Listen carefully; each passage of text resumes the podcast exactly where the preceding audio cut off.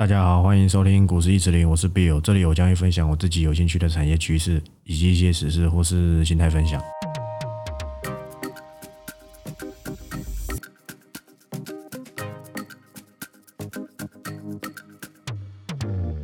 好，那今天录音的时间是六月三十，然后星期三，那一样聊一些啊这个盘面时事，但是我这个是因为我都打的东西差不多都是。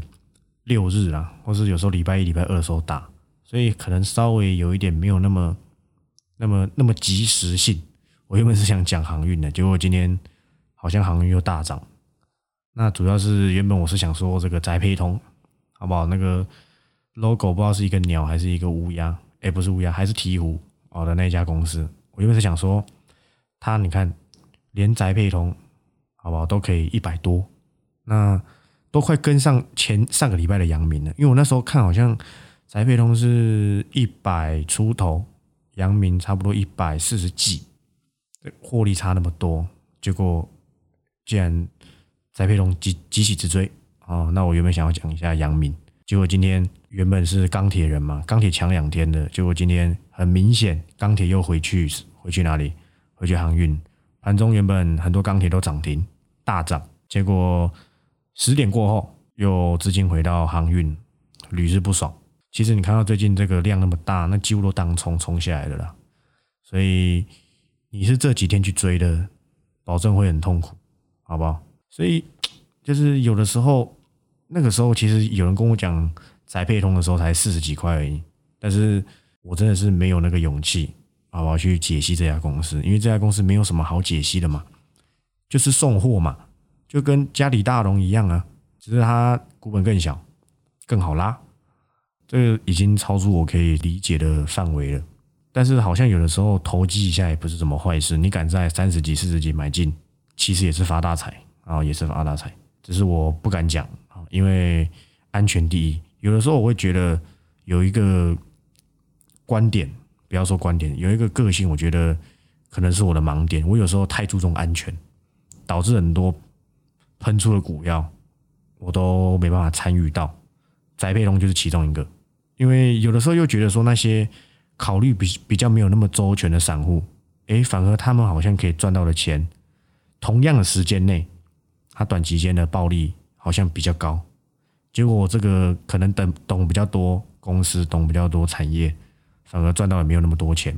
有时候又会觉得，像他们比较不要说一无所知啦，这样子太糟糕。比较没有顾虑那么多的人来讲，好像他们比较能够受惠，在一个疯狂的行情当中，所以有的时候好像当个傻子也不错。我不是说他们是傻子哦，我是说在操作上比较傻多啊，比较顾虑那么多，好像好像也不是什么坏事。但是当然要看长期啊，你不能看这短期，因为因为我说过嘛，你现在赚的又不代表你以后会会一样这样赚，除非你就是。航运结束你就退出股市哦，那这笔获利实实在在的，你一定可以保留到以后。那我最近看这个疫情，它已经之前一百多，现在已经到多少五六十双位数哦，一直在双位数。那死亡个例好像也到了个位数，哦，所以感觉好像有稍微慢慢看见一些曙光。但是最近又有那个新的病毒嘛。我一直误认为它是这个台达电的病毒，好吧，德尔塔，但是好像人家国外说有点歧视，所以这里就用新型病毒来代替这个英文名名称。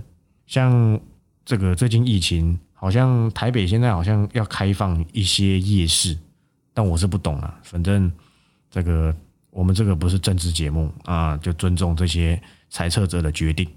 但是我上礼拜哎，问一下我这个剪头发的朋友。问他最近怎么样？因为他们做美发业的影响蛮严重，因为大家不敢出去剪头发。然后他说他这个业绩掉了五成，那其实蛮严重的。因为当然大家都要有用钱的需求嘛，那这样子其实真的是不是病死就是饿死。那现在可能开始有一点点饿死，这我想可能是这个开放夜市的原因，但是。真的很为难，反正有人有人看好，有人不看好，嗯，当然那都不是重点啊，反正跟股票没有什么太大的关系。那这个新型病毒，对不对？好像是包秘鲁怎样子境外移入，大概啊，我没有在造谣，所以这个卫福部不要罚我钱。好像啊，反正就是你们看到新闻嘛。那这个病毒呢，目前在英国已经扩散有点庞大，从之前确诊好像是一两千吧，我不太确定，因为我这边没有查资料。我的印象就到最近已经是上万了，然后前阵子我看已经两三万。但是很有趣的事情是，它死亡数还是不高，还是在十几而已。所以这个状况目前看起来比较像是有点像是流行性感冒，它是用扩散，只要死亡数没有增加，都还不至于太紧张。因为我怕的是最糟糕是英国的死亡数如果增加的话，那这个势必会扩散。那可能因为欧美人他们没有像台湾人这么这么守规矩，他们其实不太戴口罩的。看之前那个川普那个时代，美国人那些就知道，我是怕之后可能未来就是再严重一点。怕会影响到封城，但是目前看起来是不会。现在看起来比较像是一般的这个流行性感冒，所以我觉得也还好。那台湾这一部分，哎，hold 住。你看台股今天创新高了，你能想象到在一个半月前，差不多吧，五月十几号的时候，从华航事件，什么三加多少的，三加十一，还是八加九，我也忘了这个事件，好不好？大跌。礼拜六你看到确诊一百例，我那时候怎么说的？每个人喊创新高，这谁都会，反正讲就讲嘛。我只我只是说可能会创新高，反正都是等稳定的时候再跟你说台股会创新高，这有意义吗？在这个一万七千点跟你说啊会创新高，这没有意义。我认为呢，我这这阵子做最有意义的事情，就是在确诊一百八十例那个礼拜六晚上，跟你们打了一个稍微比较长篇的言论。好不好？现在回去看，你就会发现，原来跟我说的其实差不多，没有什么，没有什么太大的不不对。疫情就是这样吗？去年就已经有给你们展示过一次了，不是吗？去年不是就整个跌到谷底？我那时候不是有算过了吗？从一万一千多点跌到八千七百五十三了，还多少我忘了。然后我再算这阵子，就是从确诊那个时候跌下来的这个幅度。我说其实差不多，但是跌的幅度点数啦差不多，可是不一样的地方在哪里？我们已经有疫苗，我们有防疫过的经验，所以这就是为什么我可以知道说这里应该我不敢说这也是最低点。我已经说过，没有人会知道这是最低点，只有疯子跟傻子，因为没有人可以知道。但是我知道谁超跌嘛，所以那时候你回去看我讲每一档趋势股，你会发现涨幅都不错。我不用在那边跟你讲什么。九十几块跟你讲汉磊，对不对？快两百块跟你讲茂达都不用，什么信邦、界林、顺德，这我在那之前都讲过了，好不好？什么鹏程，你还要等新闻出来跟你说他的 CMOS 的打入车用，现在后面跟你说没有，但是他有没有实力做？他一定有实力做了。鹏程不要开玩笑，讲大同的时候我就跟你讲过鹏程，这是掌握趋势的这个方式，好不好？所以做股票就是这样，抓住趋势。那钱在哪里？钱就在这个趋势里面。技术分析、筹码，其实你股票做两三年，你都一定会看。不要说很会，你都略懂一二。产业要累积嘛，你要有敏感度嘛。为什么汉磊飙上去的时候，我可以跟你讲茂系二三四二的茂系？因为我懂啊，我不用等筹码，我知道相关公司有哪些嘛，我知道优劣，谁比较会做，谁比较没有那么会做。但是当汉磊把股价拉高，代表他把第三代半导体的本益比拉高嘛？他有没有赚钱？他也没赚钱呢。他跟茂西一样都没赚什么钱，只是他比较大家，他有加金嘛，母子嘛，母以子贵嘛，对不对？就这样子而已，没有很难，好不好？那当然希望这个疫情，好不好？就不要再再延续下去，因为现在，哎，感觉已经慢慢趋缓。那我也讲过，经济复苏的股票怎么做？不要说怎么做，等下又说我推荐买卖，没有。哦，一个简单的看法，一个逻辑，好不好？嗯，五月的时候，我这样子讲好了。五月的时候，五月中下旬，呃，才开始第三集，然后后面就说不能外带，而不是不能外带，不能内用，所以代表说，大部分的餐饮业在五月上旬，他们的营收算是正常，不要说什么，不要说什么，就是赚很多，就是算是正常的营收。但是五月下下旬，一定就是就不能买了那些。哎，王品，请问你觉得会在店里面吃的多，还是外带的多？一定是带你去店里面吃的多。谁会喜欢牛排带回家里吃？一定会有，但是你一定说哦，我喜欢，那那是你家的事啊。但是我觉得大部分都喜都是喜欢在里面吃嘛，对不对？所以一定会影响营收，而且很多人会不敢出门。那个时候确诊那么严重，现在趋缓了，我希望大家不要松懈嘛。但那个时候比较严重的时候，大家都不敢出去啊，不然就是叫 Uber E 啊、扶贫打嘛。但是他们都没有赞助联名播出，所以就不要帮他们打广告。所以五月呢，虽然营收是退的，可是退的不多，股价有没有受影响？一定有。但是六月呢，是整个月都在第三级，然后现在已经要七月了，大家都知道吧？七月十号前一定会公告六月营收嘛。利用这个营收不好来去测试这一些这个经济复苏股哦，它的支撑不是说一定准，但是你可以利用营收很差来去确定一下市场对这家公司可能怎么去认定它的价格。所以我觉得王品，我看一个长线的，你不用说啊哦，我王品好贵什么的，那个那个不是不是不是这个重点，是人的心态就是这样。你在家里的时候，其实你很多人还是有在上班，当然也是有些就是被影响没办法上班嘛。可是人会有犒赏的心态，就跟我之前讲过被动元件甜头效应一模一样。因为我觉得这大家都知道吧？去年为什么我可以选出宝成？结果你要等到新闻跟你说 Nike 很会卖，然后那一些那些人才出来跳出来说：“哎，有五双鞋子是谁？是不就是宝成做的？五双有一双就是宝成做的。”对，等到那个时候。百合就一百多块了，对不对？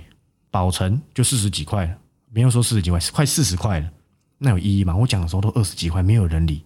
所以我看的是一个长线，会有报复性的需求，但是你不要那么急，等一下七月的营收出来，观察一下这种公司，它不是短线中马马上就喷喷出去。其实我比较喜欢吃瓦城，可是瓦城没有什么成交量，当然就是不太适合去做价差。所以我觉得王品，我认为是。长期到明年都可以留意的，尤其是今年没有尾牙呢。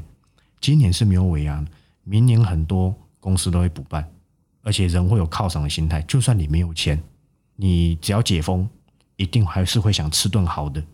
而且王品又不是只有牛排，还有一一堆有的没的，对不对？所以到时候一定，我认为，好吧，会有一个很可观。你会说啊，可是营收可能跟不上，没有人在在意这种东西。是一个强劲的瞬间爆发的需求，我看的是这一个。就像我当初为什么我可以选出园林、星巴克，你们也想不到吧？结果园林后面当然就喷出去，那我后面就找不到时间再跟你们讲这一家公司，好不好？我觉得大家就努力一点，好不好？然后尤其是像我啊，我举我自己例子，我平常这个这个礼拜五、礼拜六啊，都会去跟朋友跑步，或是去吃去吃饭。现在假设。疫情好了，我就不信还有人在家里打电动，一定全部都跑出门了。所以这个需求，好不好？一定会很大。我们看长线一点，那我觉得差不多就是这样，好不好？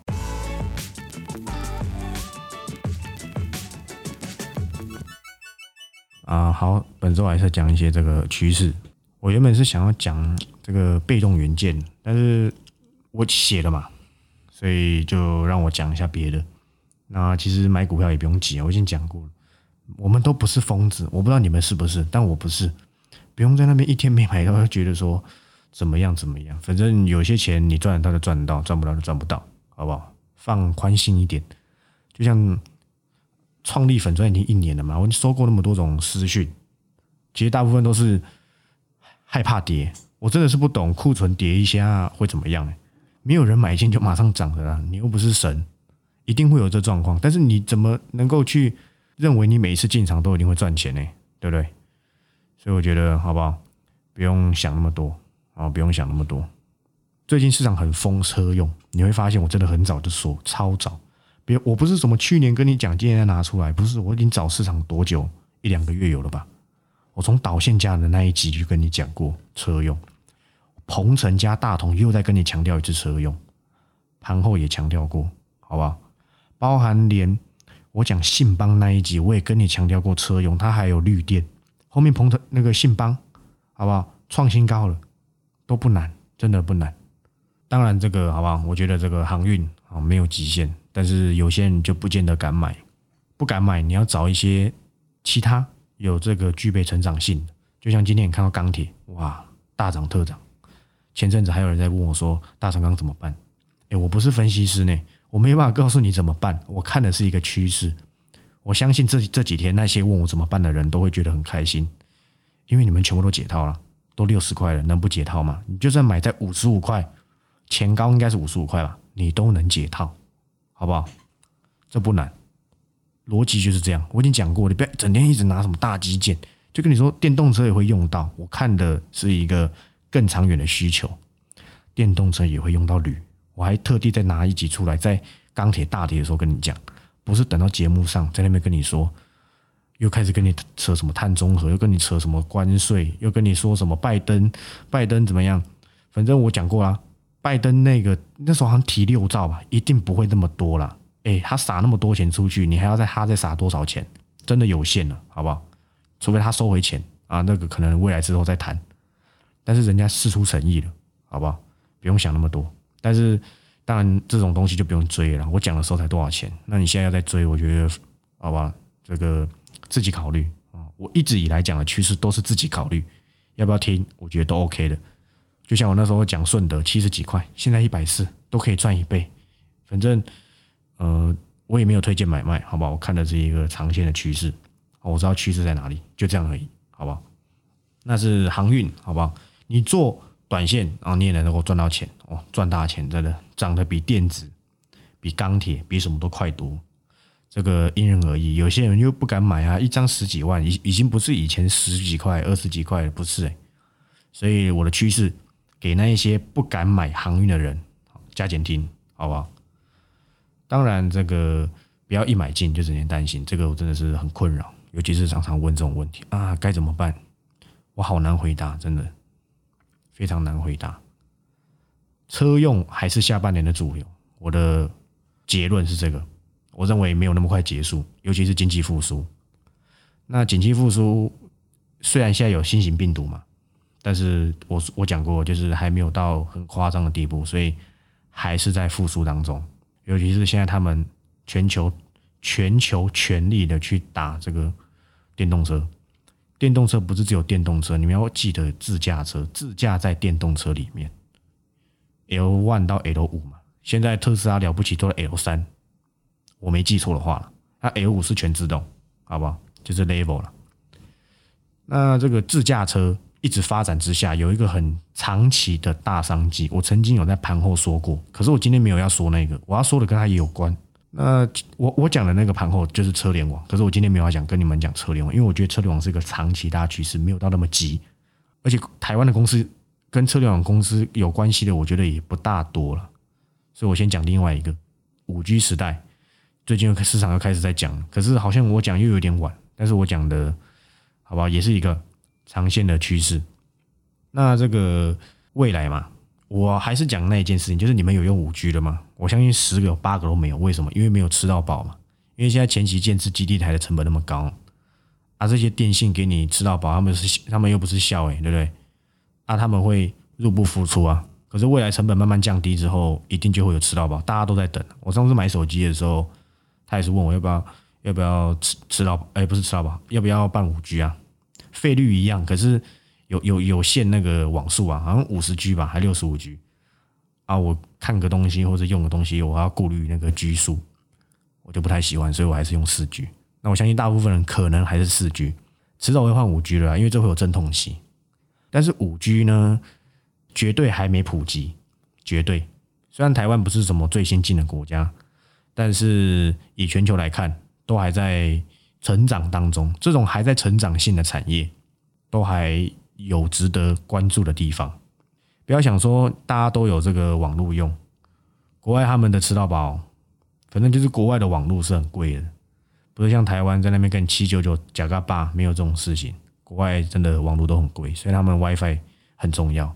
那五 G 应用就很多了，光是前阵子日月光要扩那个智慧工厂，那个跟五 G。关系就很大，智慧物联网嘛，AIoT 嘛，智慧仓储嘛，智慧城市、智慧工厂、智慧城市还早了，真的台湾真的还早，就即便是全球也都还早，没有到那么科技化。但是那个可能是十年、二十年之后有机会看到的。就连无人商店，你在台湾有看过吗？可能有，还是有，还是没有？我觉得应该是没有吧。那给人家偷光哦，对不对？那。当然啊，智慧跟自动化绑在一起，自动化我还是看很看好，可以穿插一下。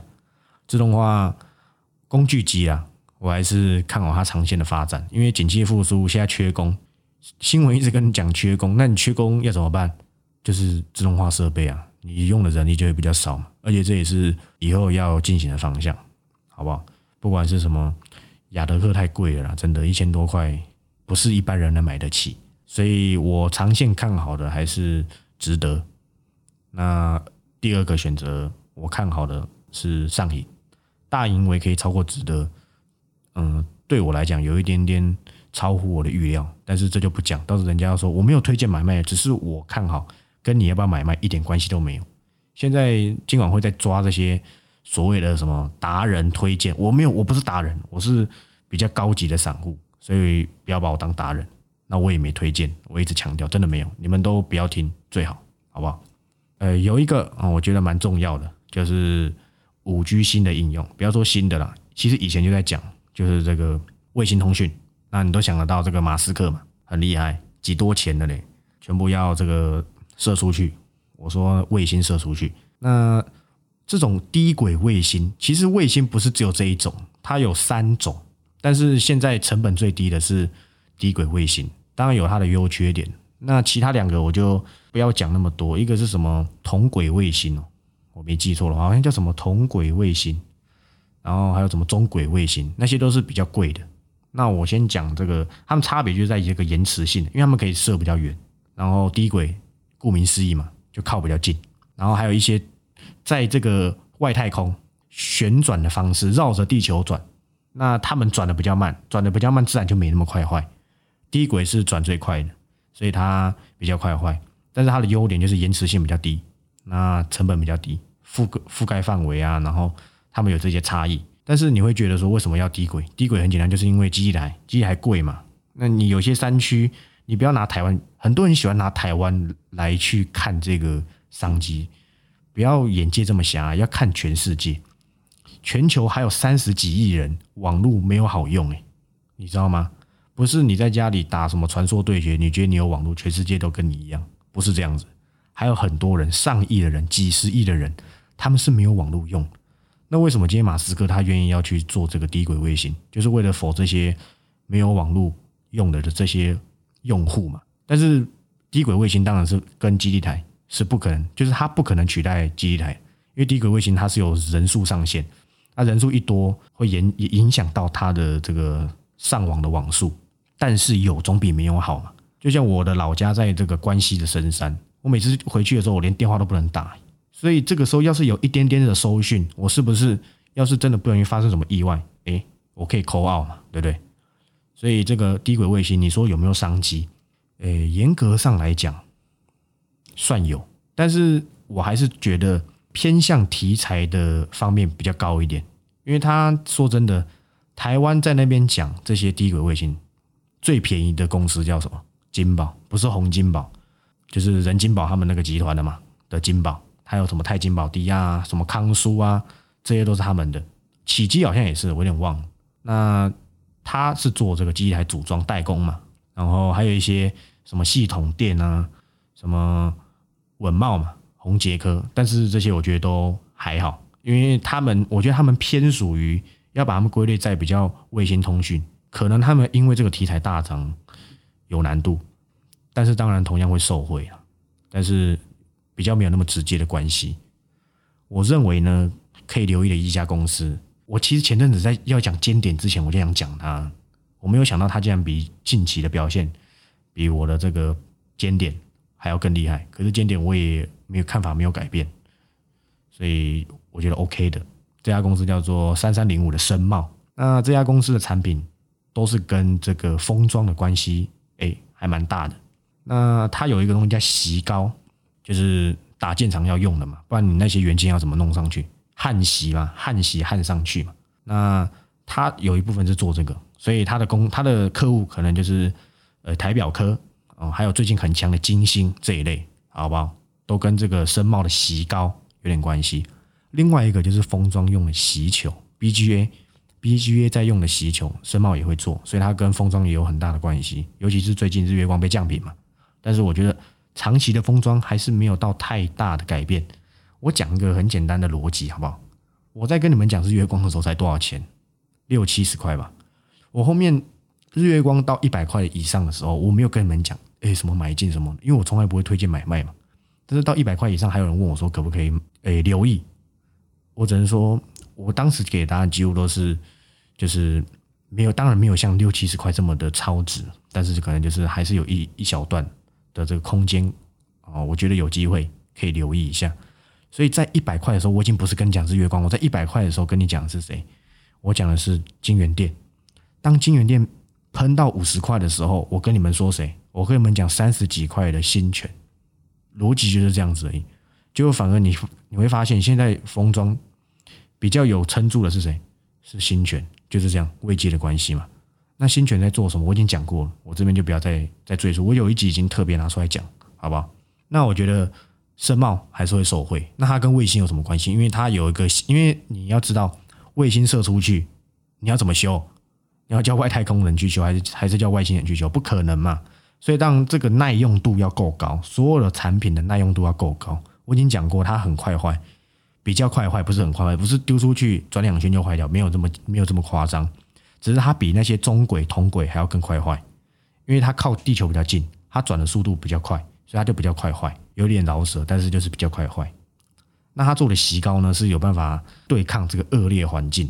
但是当然，这个最近好像是台阳跟卫星关系，诶 match 到，它本来就是嘛。但是我觉得还好，它这家公司以后有机会再讲，好吧？因为都喷出去，我就不要讲，到时候给人家说我马后炮。虽然声貌好像也上去，但是我真的之前就想讲，超乎我预期。我觉得如果有有有下来。还是可以留意，因为它跟风霜有关系。再来，它跟台表科他们这些打建厂哦也有关系，我觉得还不错。那这个卫星通讯到底有没有有没有投资的价值？我觉得还是可以留意啊。你要因为这个 SpaceX 去买去介入申茂，我觉得有一点点太没有这么，它台湾就没有那么那么直接的直接关系。但是它有其他东西综合起来，诶。你就会觉得 Space 对他来讲是加分的，然后它本身也还不错。虽然这个最近股价比较高了，那我觉得我当然就是认为不用追，你可以等它一下，好不好？也我不没有推荐买卖啊，可以留意一下这家公司。那我觉得未来好不好还是不错的。好，那今天的节目就到这里，那我是 Bill 我们下周的再见，拜拜。